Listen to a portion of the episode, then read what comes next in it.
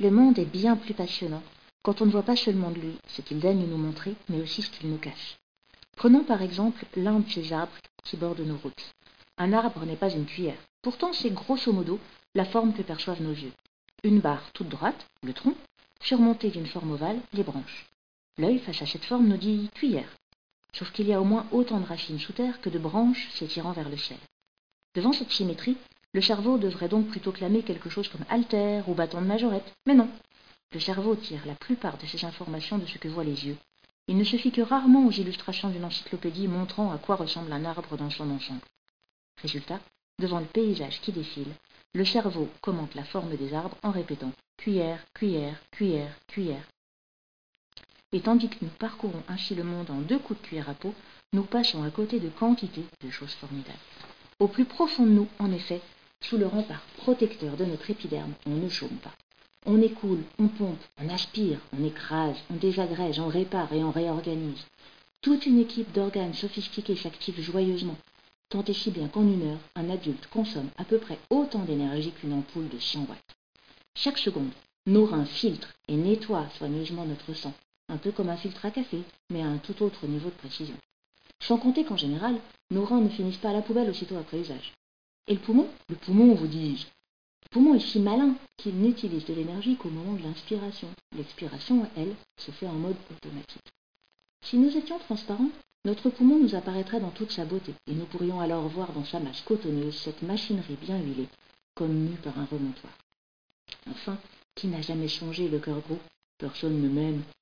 Alors que ce cœur, justement, entamait sa dix-sept millième journée de travail de vingt-quatre heures, et aurait bien raison, en entendant ça, de se sentir un peu négligé. Si nous pouvions discerner plus que le visible, nous serions aussi témoins de ce qui se passe dans le ventre des mères, et verrions comment un amas cellulaire se transforme en être humain. Nous saurions alors qu'en gros, notre développement se fait à partir de trois tuyaux. Le premier tuyau nous traverse tout entier et fait un nœud à peu près en son milieu. Il s'agit de notre système sanguin, à partir duquel se forme le cœur, nœud principal de la circulation. Le deuxième tuyau se constitue presque en même temps que le premier et forme une bulle qui remonte jusqu'à l'extrémité supérieure de notre corps pour s'y installer. Et voilà, ancré dans la moelle épinière, notre système nerveux. Il donne naissance au cerveau et à un réseau de nerfs qui rayonne dans tout le corps. Le troisième tuyau nous traverse de haut en bas. C'est notre tube digestif. Le tube digestif est l'architecte intérieur de nos entrailles. Il dessine à droite et à gauche des bourgeons qui gonflent de plus en plus jusqu'à devenir nos poumons.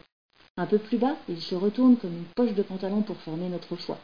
Il donne aussi naissance à notre vésicule biliaire et au pancréas, mais surtout, le tuyau en lui-même devient de plus en plus malin. Il participe au chantier de construction dans la cavité buccale, élabore un œsophage pro du remue-ménage et forme un petit panier repas où nous pouvons stocker des provisions pendant plusieurs heures. Enfin, cerise sur le gâteau, le tube digestif crée son chef-d'œuvre, l'intestin.